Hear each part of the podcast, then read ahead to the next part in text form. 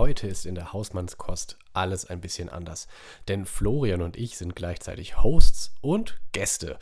Wir teilen uns diese Episode mit Katrin und Svaje vom kritischen Theaterpodcast über Bühne. Wir ja, verbinden unseren kritischen Blick auf Männlichkeiten und Rollenrezepte mit dem weiblichen und kritischen Blick auf Theater der beiden. Ein wirklich spannendes Gespräch über Männlichkeiten im Theater, vor und hinter der Bühne, über das Patriarchat und seine Rolle im Theater und die vielen anderen Rollen, die es so drumherum gibt. Viel Spaß bei dieser sehr besonderen Episode mit Katrin und Svaje.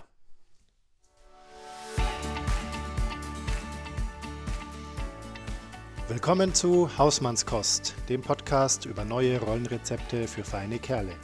Hier geht's um dich als Mann, Partner, Papa und Kumpel und deine Fragen. Von und mit Florian Susner und Sven Golob.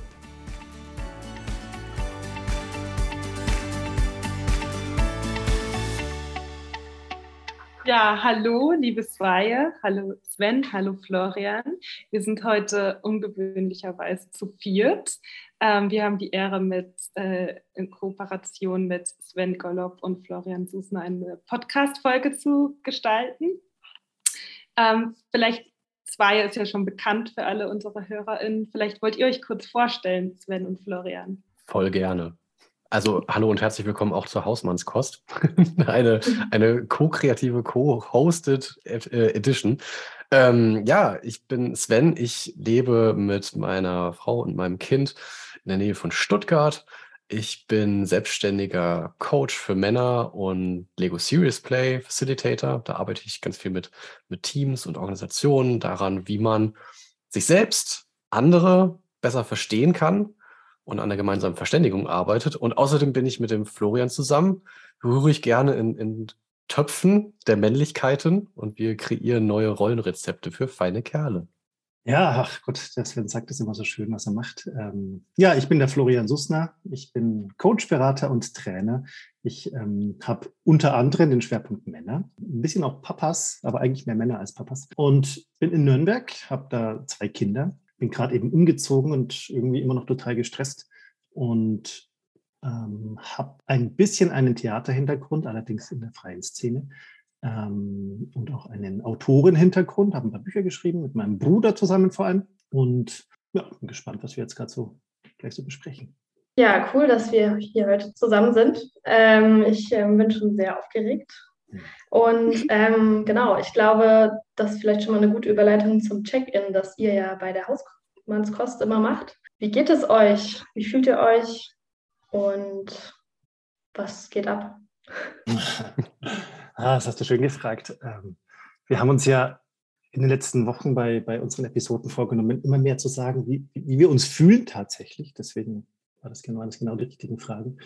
Äh, auf was geht ab, weiß ich nicht genau, was ich antworten soll. Ähm, aber wie ich mich fühle, kann ich sagen. Ähm, ich fühle mich einerseits total froh. Also ich freue mich, dass wir jetzt zu viert hier sind, weil ähm, es ja eine Weile gedauert hat, bis wir wirklich zusammengekommen sind.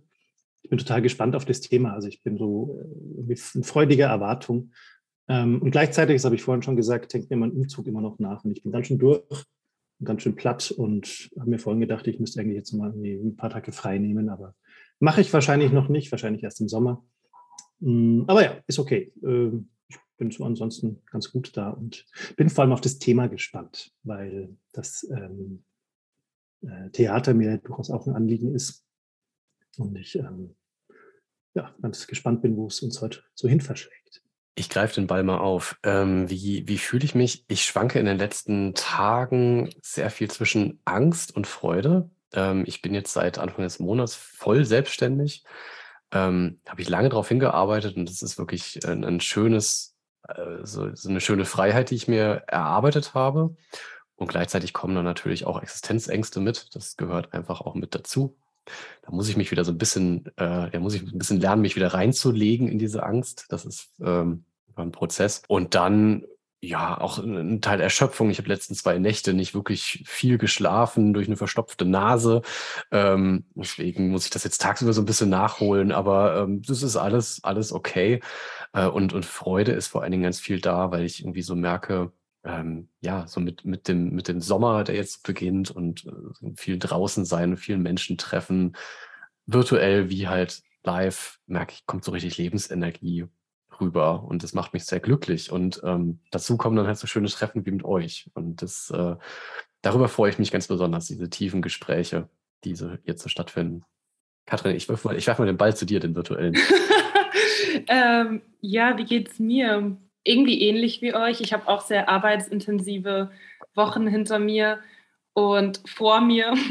Ich bin auch gerade sehr müde heute Nachmittag, aber ich bin auch sehr gespannt auf unser Gespräch und freue mich, was wir so gemeinsam äh, brainstormen und diskutieren und bin total gespannt auch auf eure Sichtweise und auf eure Perspektive auf das Thema, weil wir ja hauptsächlich bis jetzt nur Gästinnen hatten, die eben weiblich gelesene Personen sind und ähm, dann auch nochmal eine ganz andere feministische Perspektive auf das Thema mitbringen, wie ihr, die ja dann doch eine andere, ähm, also die Gegenposition auch so ein bisschen ähm, repräsentiert ich merke jetzt gerade, also wir haben heute ein, ein Experiment, äh, in dem wir eine, eine so eine Art Doppelfolge machen. Also das ist sowohl eine Hausmannskost-Folge als auch eine Überbühne-Folge.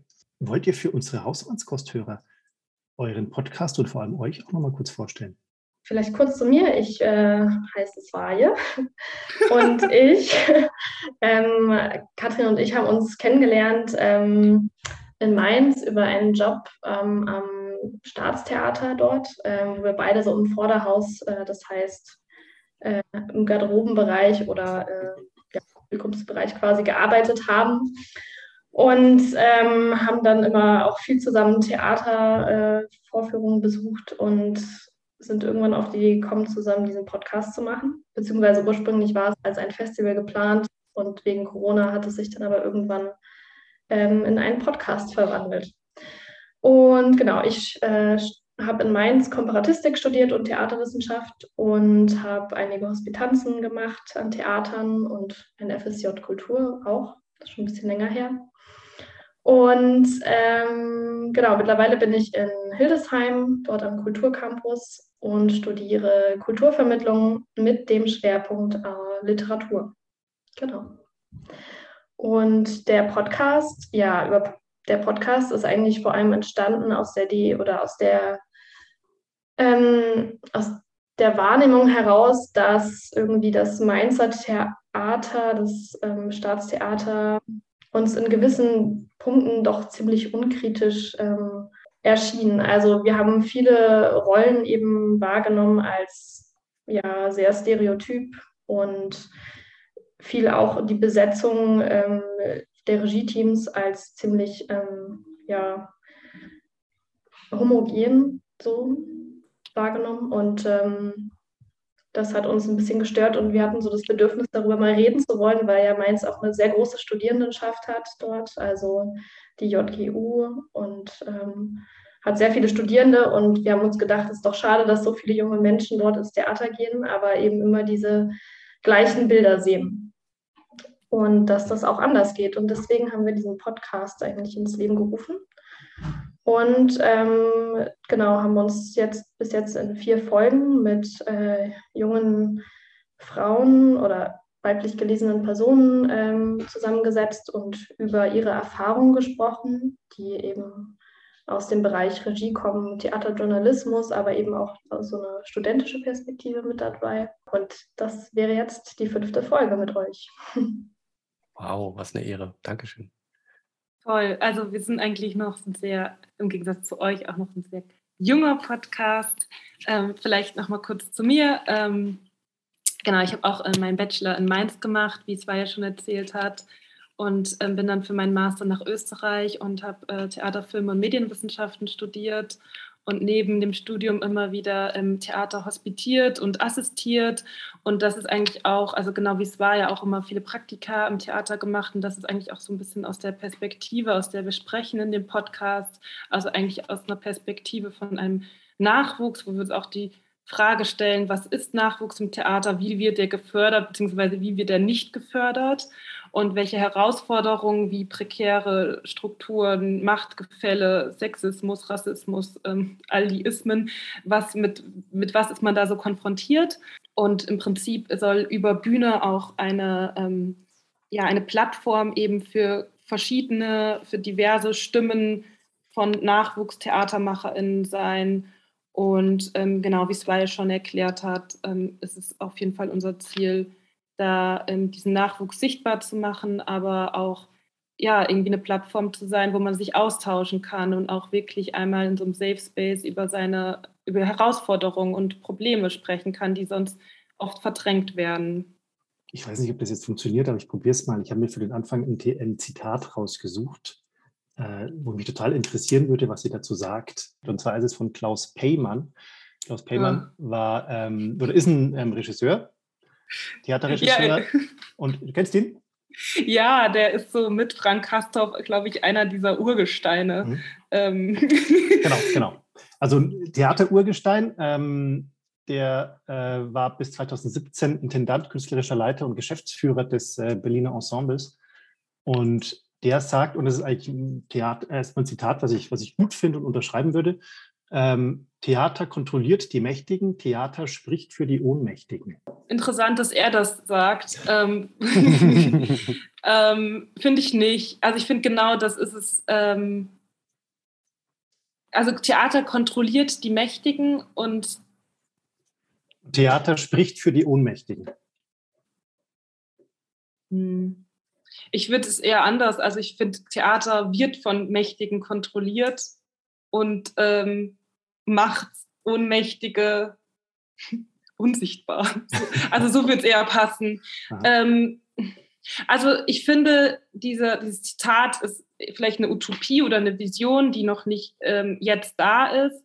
Also ich kann das überhaupt nicht unterschreiben, ähm, dass es so die Theater-Alltags- oder Arbeitsrealität ist, sondern im, im Gegenteil. Und ähm, ich finde das spannend, dass, dass so ein unglaublich ähm, erfahrener und ähm, dann doch irgendwie mehrfach privilegierter Theaterregisseur sagt, Klaus Peimann, ähm, weil er sicher auch einer, der zu den Mächtigen gehört und der das Theater mit natürlich irgendwie auch mit geformt hat, aber auch mit kontrolliert und nicht nur er, sondern er ist irgendwie auch so ein Typus Mann, den es ganz viel im Theater gibt. Deswegen finde ich es spannend, aber auch ein bisschen ähm, ironisch. Ähm, ja, zwei, was würdest du sagen? Ähm, dieses Zitat oder dieser Satz ist noch nicht Arbeitsrealität des, von Theatermacherinnen. Nee, das würde ich auch nicht sagen. Also vor allem, wenn man eben auf die Strukturen guckt, die, die, in denen man im Theater arbeitet, dann ist das auf jeden Fall nicht der Fall. Und ich finde aber auch auf inhaltlicher Ebene, also wenn man sich die Stücke anguckt, dann entspricht das auch nicht unbedingt der Wahrheit. Also ich glaube, unser Theater ist da einfach auch noch sehr auf so einer sehr europäisch, äh, bildungsbürgerlich irgendwie auch oft geprägt, glaube ich. Und es ist vielleicht ein Ideal, aber Realität, würde ich sagen, ist es nicht unbedingt. Also vielleicht müsste man das einfach ein bisschen umstellen und sagen, Theater sollte. Mhm. mhm. Ähm, genau. Oder sollte nicht. Ja. Das finde ich interessant, was du sagst, weil, also ich meine, was er sagt, ist natürlich was, was man erstmal sich denkt, ach ja, so hm, Theater, so, das ist ja so, was man irgendwie als vielleicht auch Sinn und Zweck von dem Theater irgendwie sehen, also von Theater an sich sehen könnte. Und mein Gedanke war jetzt gerade, dass man das Künstlerische und das Organisatorische vielleicht trennen sollte, aber du sagst ja gerade ganz explizit, auch künstlerisch ist es mhm. eigentlich nicht Realität, mhm. wenn ich die richtig verstehe, oder? Also ich glaube, was man da halt auch äh, mit dazu sagen muss, dass wir oder Zwei und ich auch in unserem Podcast oder wenn wir jetzt von diesen ganzen Machtstrukturen reden, reden wir primär von den Stadttheaterstrukturen. Mhm. Okay. Das ist nochmal was anderes wie freie Szene oder ähm, Genau, oder auch eher so in Richtung äh, BürgerInnen, Laien, Amateurenbühne. Also wir reden von deutschsprachigen Stadttheaterbühnen.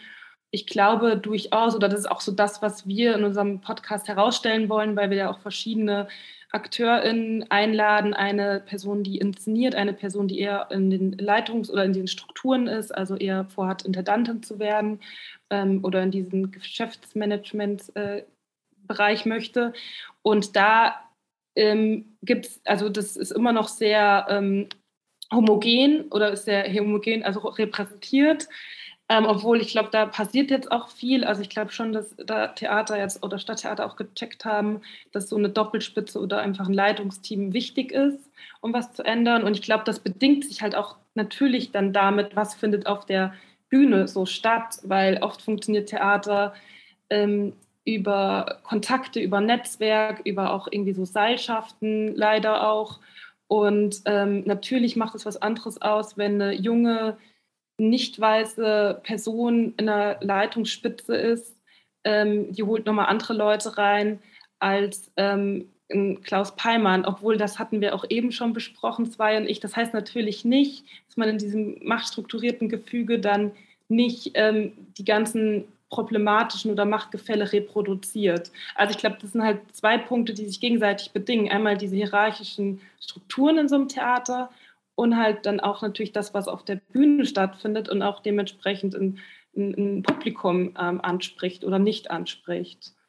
Und ich glaube halt, gerade auch bei Stadttheater spielt ja auch nochmal Kanon, also Klassiker, eine ganz andere Rolle, andere Rolle wie in der freien Szene und ähm, müssen einfach auch so ein bestimmtes klassisches Repertoire bedient werden.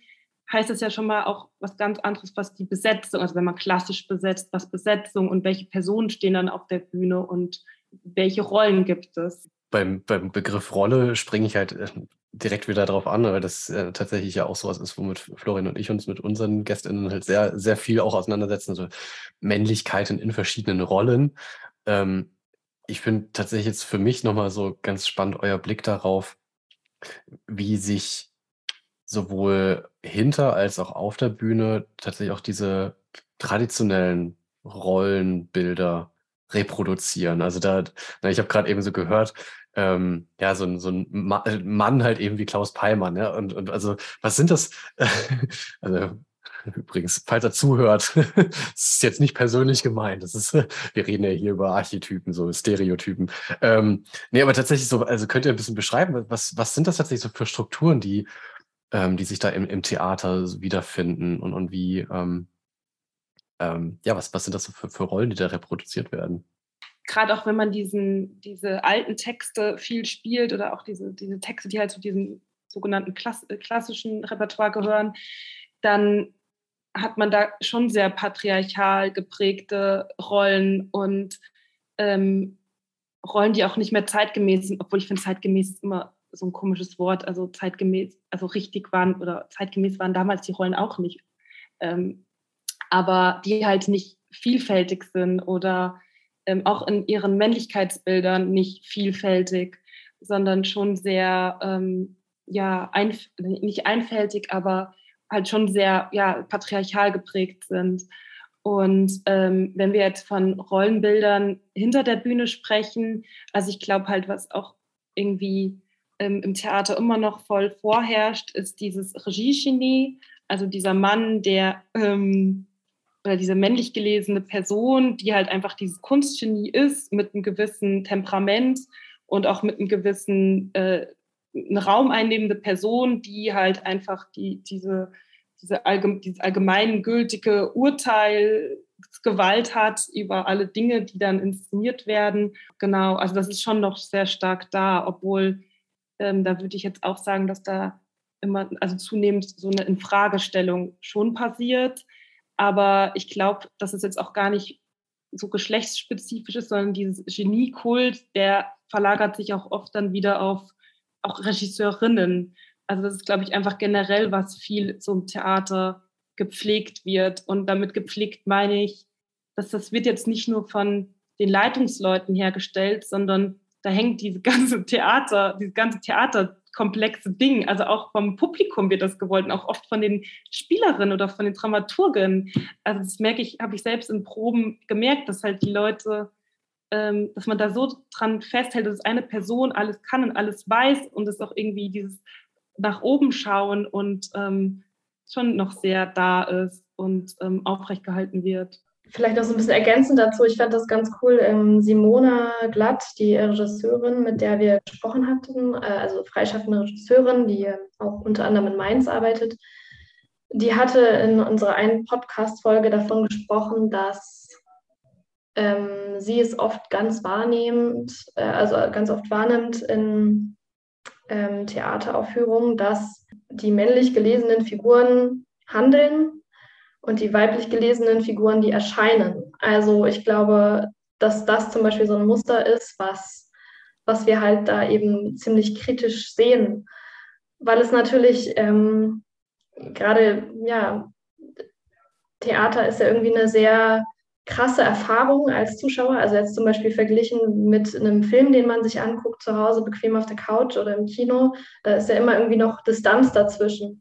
Und im Theaterraum ist das aber irgendwie ganz anders, weil es so nah war, weil es live ist und äh, das genau vor den eigenen Augen passiert. Und ich glaube, es macht schon was mit einem, wenn man eben sieht, dass, ähm, dass so weibliche Figuren dann irgendwie so eine passive Rolle haben, in der sie eben erscheinen und es sind irgendwie die männlichen Figuren, die die Welt bewegen und die sie reißen und es, es gibt ja im Moment so eine, irgendwie so einen gewissen Trend auch im Theater, dass, ähm, dass SchauspielerInnen, äh, Schauspielerinnen, genau, männliche Figuren äh, spielen, zum Beispiel den Hamlet und so weiter und so fort.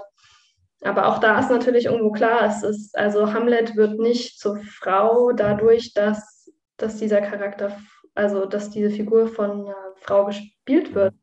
Dann, ich glaube, hinter der Bühne auch, also auch das eine Sache, dass es eben eine, eine Frage ist, die vielleicht nicht unbedingt an den Geschlechtern hängt, die man da vielleicht gar nicht so dran festmachen kann, aber wie ist unser Umgang mit Fehlern?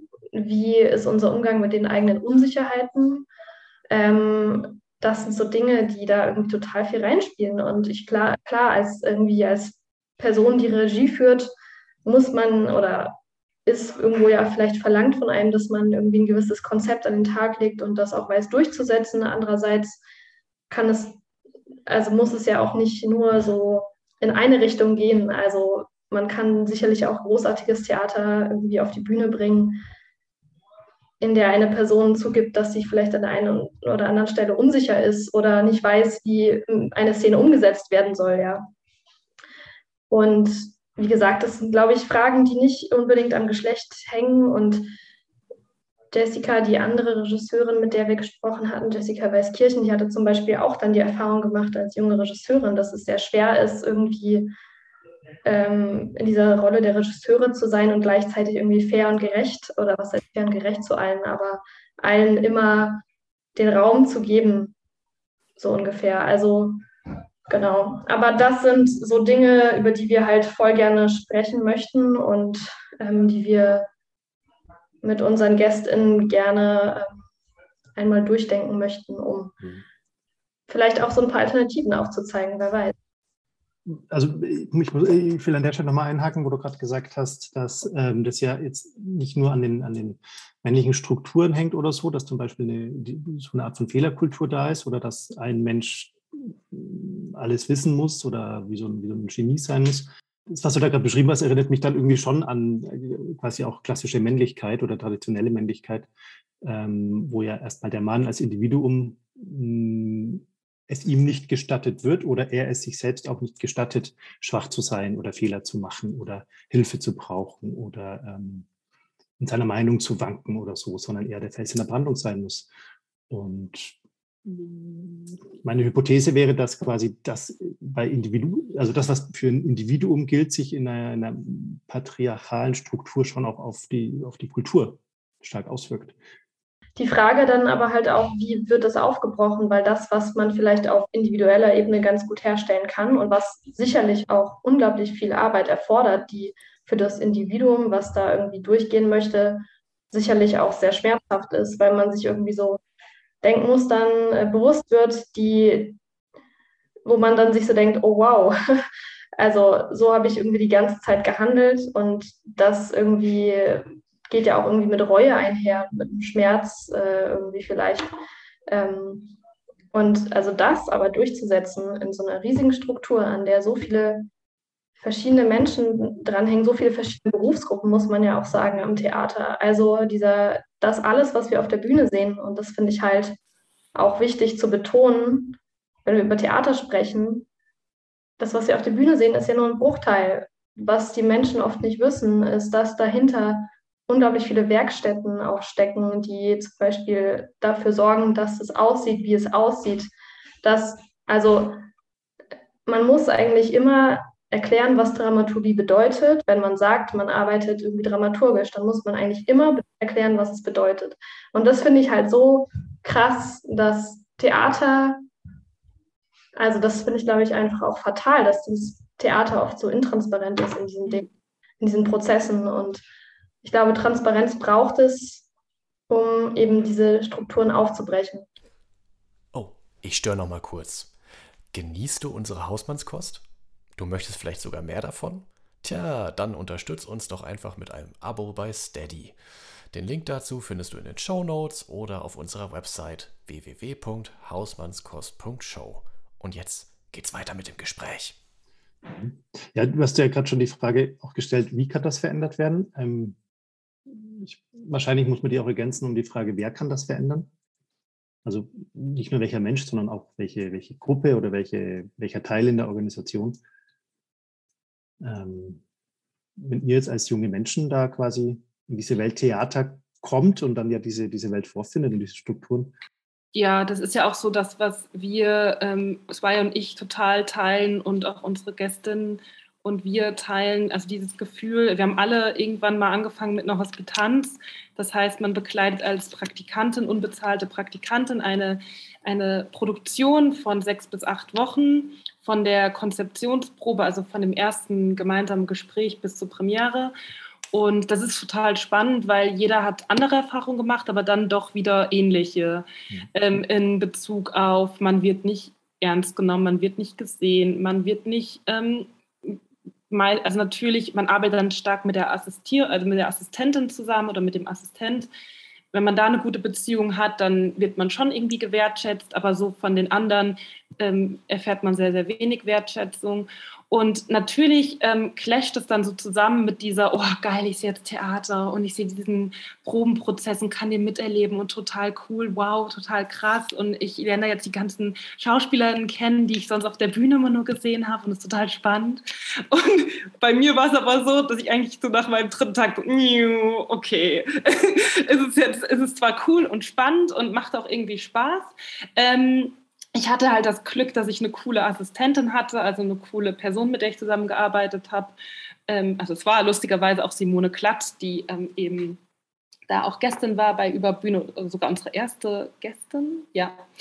Und ähm, nee, das ist schon frustrierend, weil man interessiert, und das ist jetzt, also bei mir ist diese, dieser Frust auch immer noch da, dass ich eigentlich äh, Theater total gerne mache und da noch mehr Erfahrung sammeln möchte und einfach auch in dem Bereich arbeiten möchte, aber mich teilweise da so Dinge, Arbeitsweisen und auch einfach so Verhaltensweisen von Menschen oder wie man auch ähm, ja, so ähm, dann den Absprung schafft von einer assistierenden Rolle zu einer eigenen, zu einem eigenen Projekt. Das passiert einfach sehr viel mit Connection und Networking.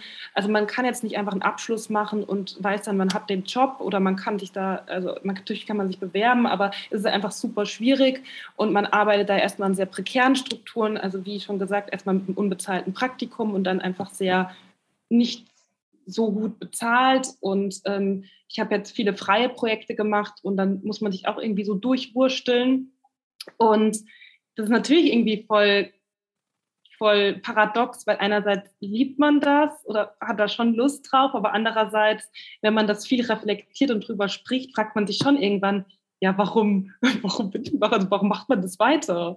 Und ich würde schon, ich weiß nicht, es war ja, wie du das unterschreiben würdest, aber ähm, es ist schon irgendwie auch so eine Hassliebe. Und ähm, ja, sie nickt. Und ähm, ich, das geht jetzt nicht nur uns so. Und das ist halt total schön, wenn man sich da mit Leuten austauscht, die da ähnlich drüber nachdenken und ähnlich reflektieren.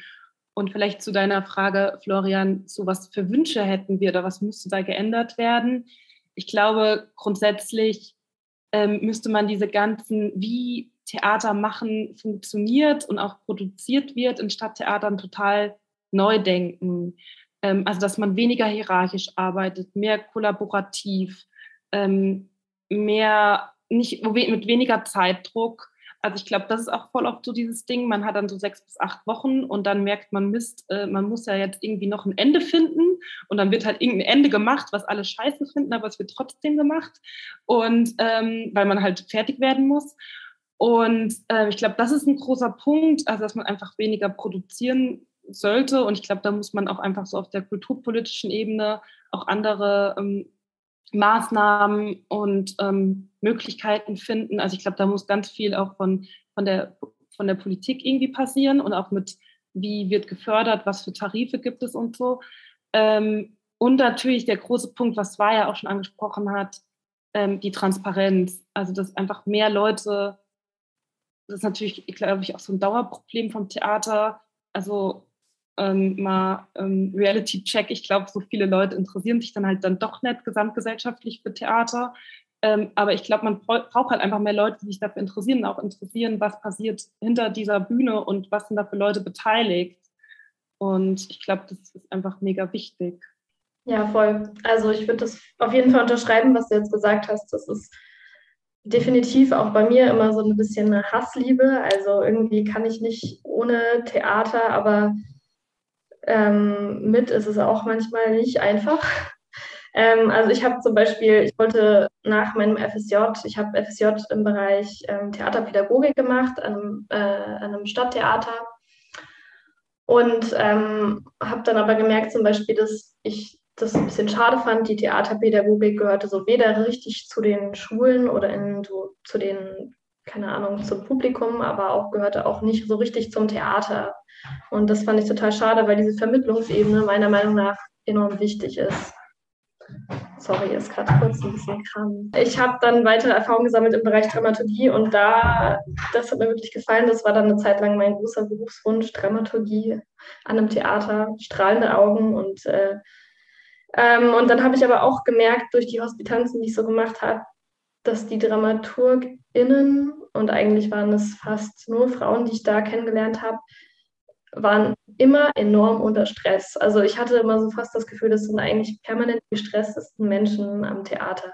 Das muss nicht stimmen und es ist sicherlich nicht immer so. Also ich weiß nicht, ich habe einfach so gedacht, boah, wenn ich da arbeite, dann kann ich wahrscheinlich nach zehn Jahren meine Sachen zusammenpacken und ähm, erstmal einen Burnout auskurieren oder sowas. Und das war dann so ein bisschen auch Grund, warum ich wieder Richtung, mehr Richtung Literatur gesteuert bin.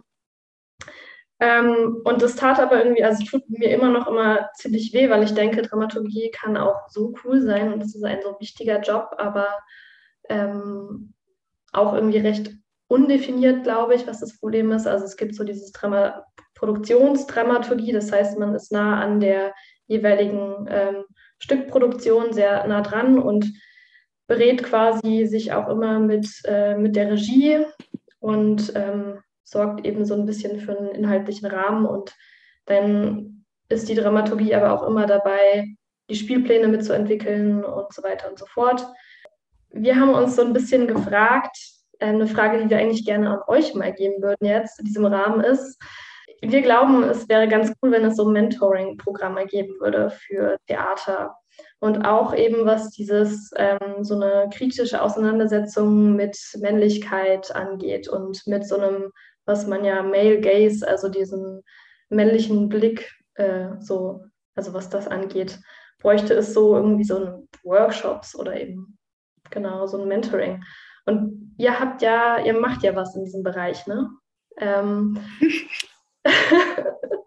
also wie sieht das aus? Wie muss man sich solche, ähm, solche Programme bei euch vorstellen? Was besprecht ihr? Und könnte man sowas auch für so ein, keine Ahnung, Stadttheater anbieten?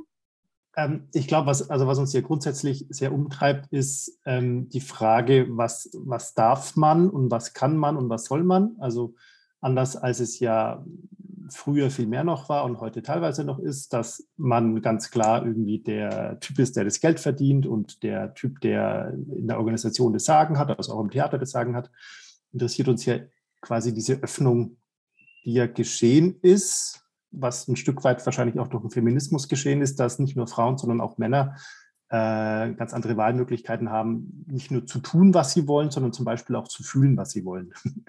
Ähm, also fühlen tun wir eh, was wir fühlen, aber halt das auch zuzulassen und, und, und bewusst zu sehen. Ähm, und also ich glaube, da kenne ich das äh, jetzt zum Beispiel das Stadttheater zu wenig. Aber ich glaube, dass, also ich könnte mir vorstellen, dass das schon auch ein sehr, sehr, sehr starker Hebel sein könnte, ähm, da mal anzusetzen. Das Theater ist jetzt zwar anders, also im Theater geht man natürlich anders mit Kreativität um als jetzt bei äh, einem, einem, einem Technologiekonzern oder so. Ähm, Aber ich glaube, gerade da, wo es so, so maskuline Seilschaften gibt, ähm, ist ja ein starker Faktor, der die quasi aufrechterhält, ja auch dieses, äh, äh, wir bleiben unter Männern, weil dann kann uns keiner was, auch auf der emotionalen Ebene, dann kommt keine Frau rein, die quasi unser Selbstbild stört. Oder die Fragen stellt, die vielleicht unangenehm sind oder sowas. Oder Fragen, die äh, dazu führen könnten, dass wir merken, dass wir in den letzten Jahren Fehler gemacht haben oder so was ich so wahrnehme und, und erlebe mit, mit in der Arbeit mit Männern ist, es hat so ein, so ein gewisses Unschärfe-Phänomen. Je näher ich ranzoome, je näher ich auf mich als Person gucke, umso diffuser wird es, äh, die Frage zu beantworten, was heißt es eigentlich für mich, Mann zu sein? Und das, das Schöne ist, dass wir auf der Ebene, auf dieser individuellen Ebene halt super Irritation auslösen können, genau durch solche Fragen. Was heißt es eigentlich für dich, Mann zu sein, jetzt zum Beispiel im Kontext Theater? Wie erlebst du deine Männlichkeit oder das, das, was du für dich als als Mann erlebst ähm, in deiner Rolle, jetzt zum Beispiel als, was ist ich, Intendant, Dramaturg, was auch immer. Ähm, das ist super schwierig zu beantworten. Und interessant ist es dann halt von dort auszugehen ähm, und rauszuzoomen und zu gucken. Und, und jetzt überleg mal, welche Gesetzmäßigkeiten kennst du oder hast du selber erlebt, was Mann mit zwei N in dem Kontext so tut und wo findest du das hier wieder und welchen Anteil hast du vielleicht auch daran? Also wie, wie reproduzierst du bewusst oder unbewusst genau die, dieses System, von du selber erlebst, dass es eigentlich deinen eigenen Bedürfnissen widerspricht? Also man spricht dabei bei Männern so aus der Männerforschung halt auch so von dieser Externalisierungstendenz. Also immer quasi Gefühle abzuwehren, ähm, Bestätigung im Außen zu suchen durch ne, das, was so, so klassisch so Performance. Ne, ich muss irgendwie halt mein Mann stehen, weil nur so kriege ich Anerkennung. Und, und wie funktioniert das in diesem System, in dem du bist und was trägst du dazu bei? Und wie könnten wir das dann gemeinschaftlich ändern? Also das auch als Einladung auszusprechen.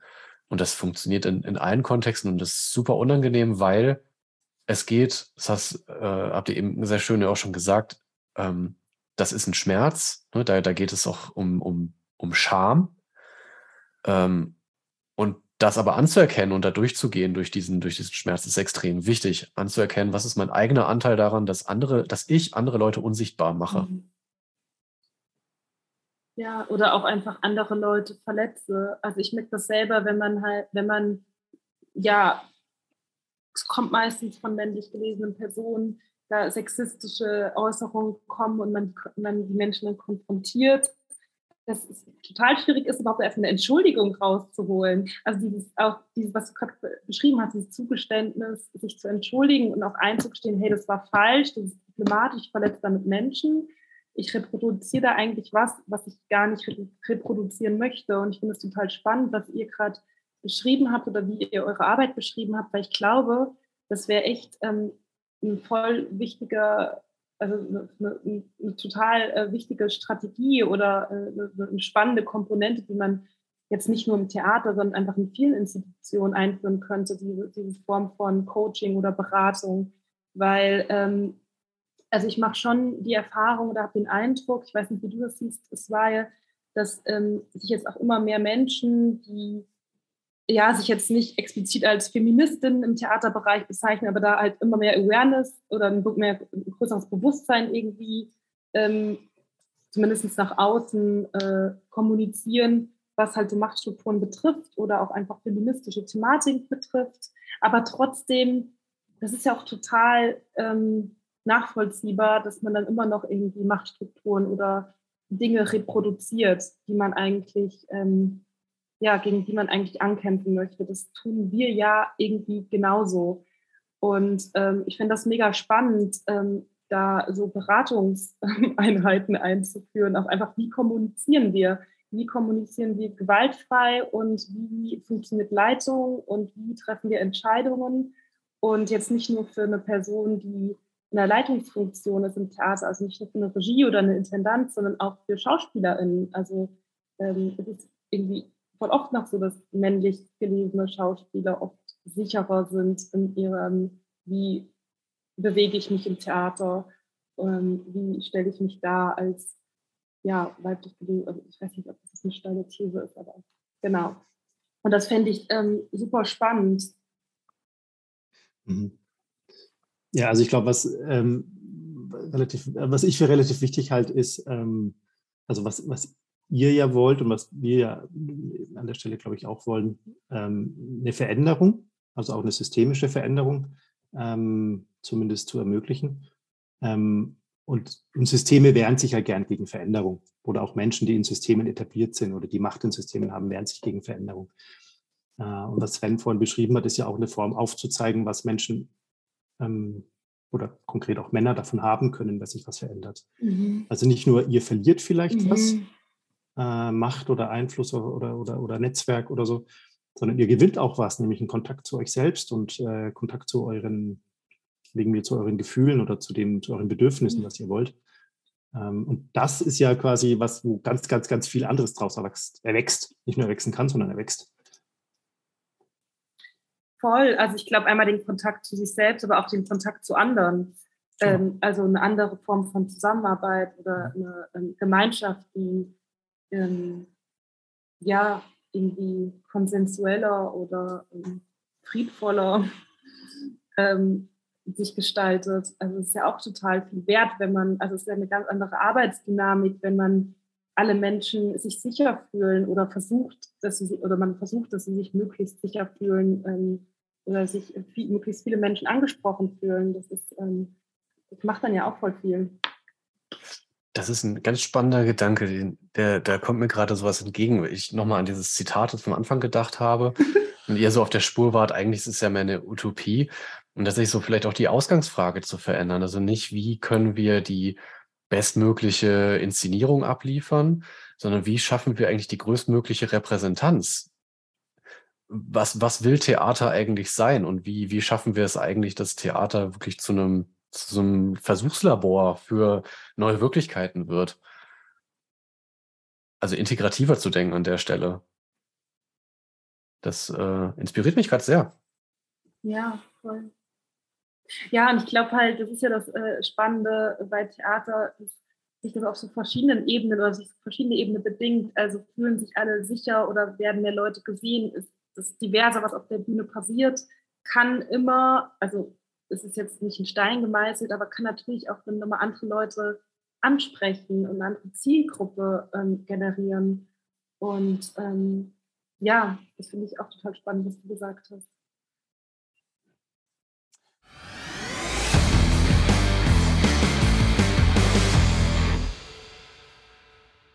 Liebe Swabi und liebe Katrin, wir haben euch das, Jetzt kommt die gefährliche Musik, müsst ihr euch vorstellen. Ähm, wir haben euch, wie wir das bei uns in unserem Podcast gerne machen, eine kleine Herausforderung mitgebracht. Äh, wobei das stimmt nicht ganz, das ist in eurem Fall eine große Herausforderung. Ähm, ihr seid ja auch zu zweit. Ihr seid ja auch zu zweit, genau. ja, wir, wir meistern die Herausforderung zu zweit. Und zwar, ich äh, habe mir ja euren Podcast ein bisschen angehört und dann dachte ich mir, ich, äh, das, was, was ihr macht, mache ich jetzt auch mal. Äh, wir haben euch ein paar ähm, Satzanfänge oder so ähnlich mitgebracht und ich äh, würde mich freuen, wenn eine von euch jeweils oder auch jeder, jede, wenn sie mag, ähm, diesen, diese, diese Sätze vervollständigt. Ich habe ein paar dabei. Ähm, seid ihr bereit? Yes. Ja. Das Theater von heute ist ambivalent. Das Theater von morgen ist vielfältig und feministisch. Männer sollten im Theater mehr die, folgenden, die folgende Rolle übernehmen. Hm, mehr die Klappe halten. Zuhören, zuhören vor allem. Zuhören und Klappe halten. Männer sind im Theater. Überrepräsentiert. Frauen sind im Theater. Unterrepräsentiert. Zu wenig an der Spitze. Hm. Menschen sind im Theater. Unabdingbar. Mhm. Wenn ich Intendantin wäre, würde ich. Nicht alleine Intendantin sein. Ah, Am Theater mag ich. Dass ähm, ganz verschiedene Menschen, Positionen und KünstlerInnen aufeinandertreffen und im besten Fall eine ganz tolle Zeit miteinander haben. mein bester Moment im Theater war? Ja, vielleicht letztens war ich im Theater und ähm, das war ein Stück, da ging es um heteronormative Beziehungen und da war ganz viel weibliche Wut auf der Bühne und es wurde gespielt von vier ganz verschiedenen Frauen. Und das war ein ganz tolles, das war ein cooles Gefühl. Total Spaß gemacht, weil das Publikum auch total dabei war. Und ich hatte seit langem auch mal wieder das Gefühl, ich will nicht, dass das Stück aufhört. Das war ein toller Moment. Mhm. Theater braucht es, weil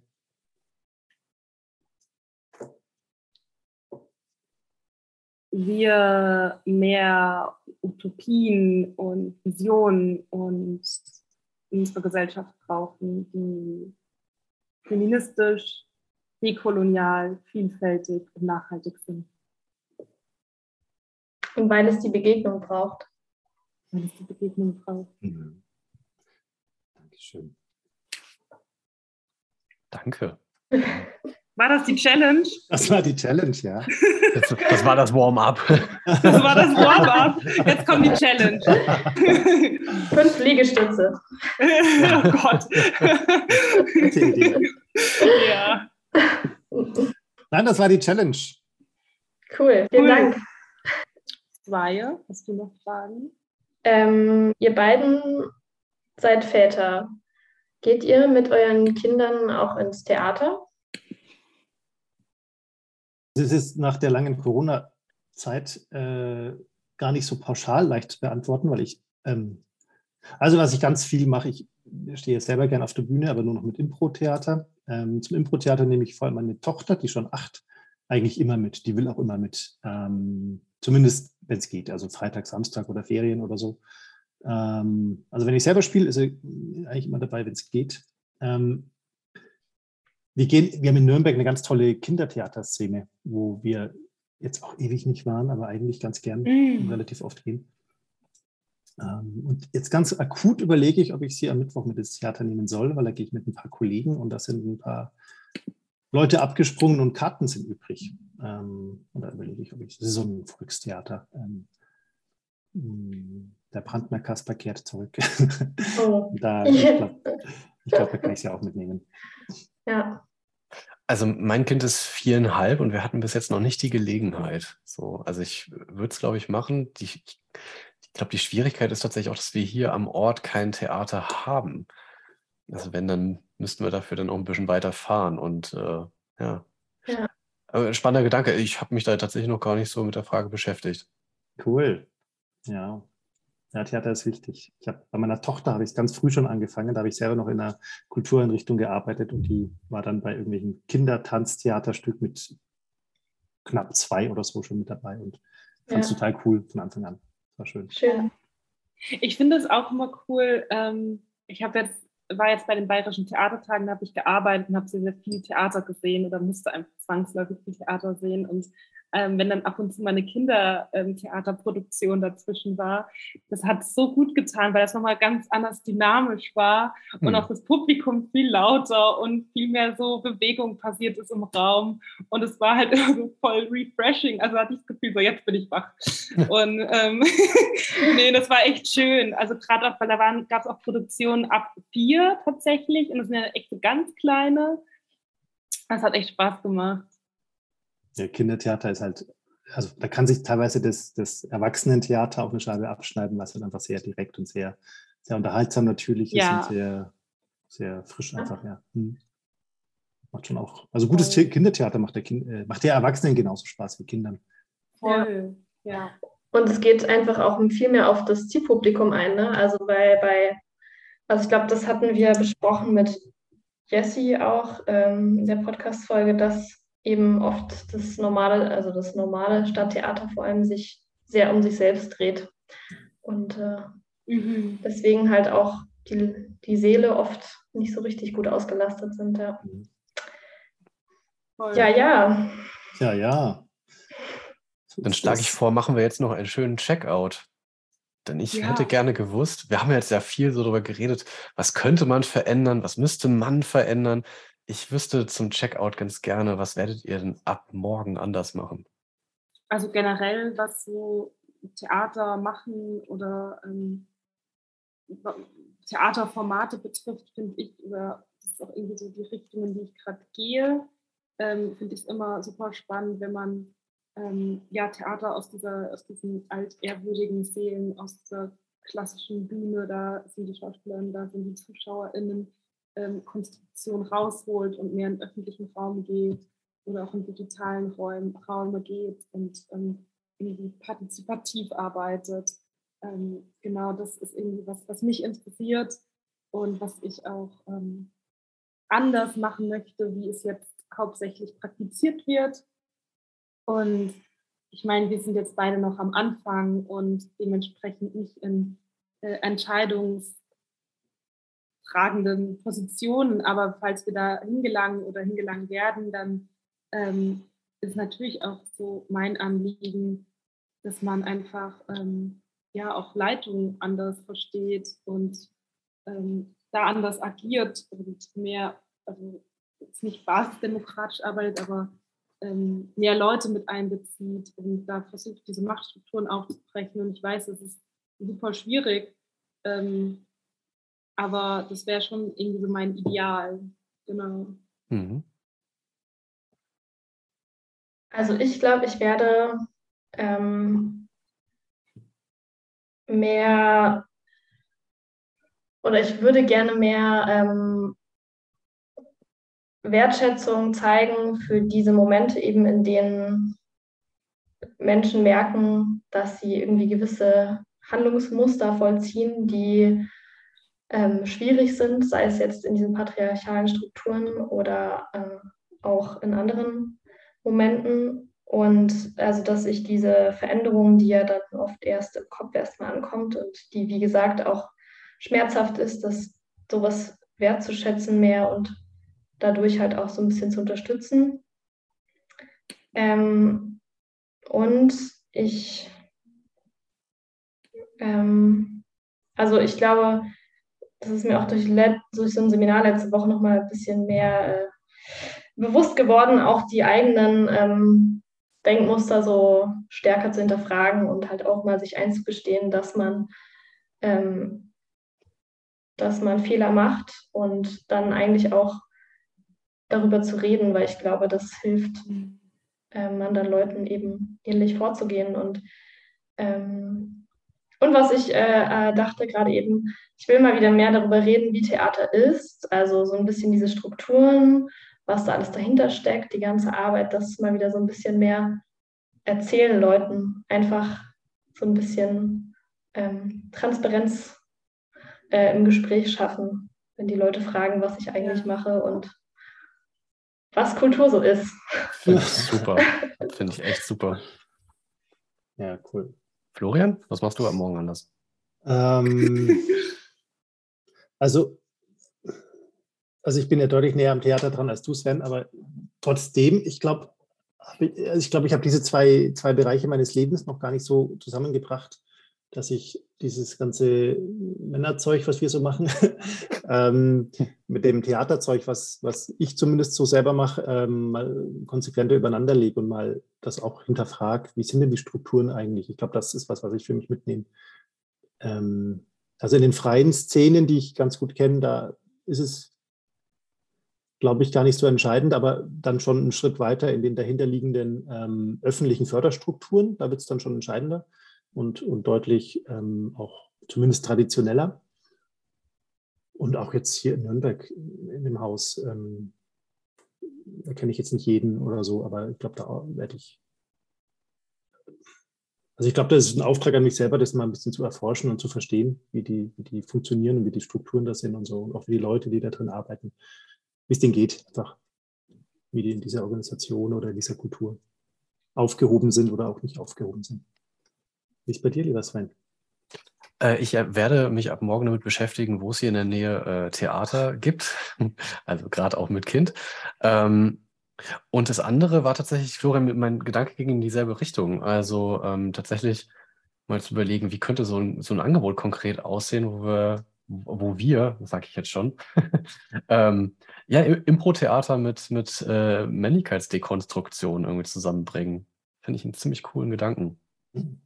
Und sagt gerne mal Bescheid, wenn ihr da was am Start habt. Vielleicht können wir das ja auch mal an ein Stadttheater bringen.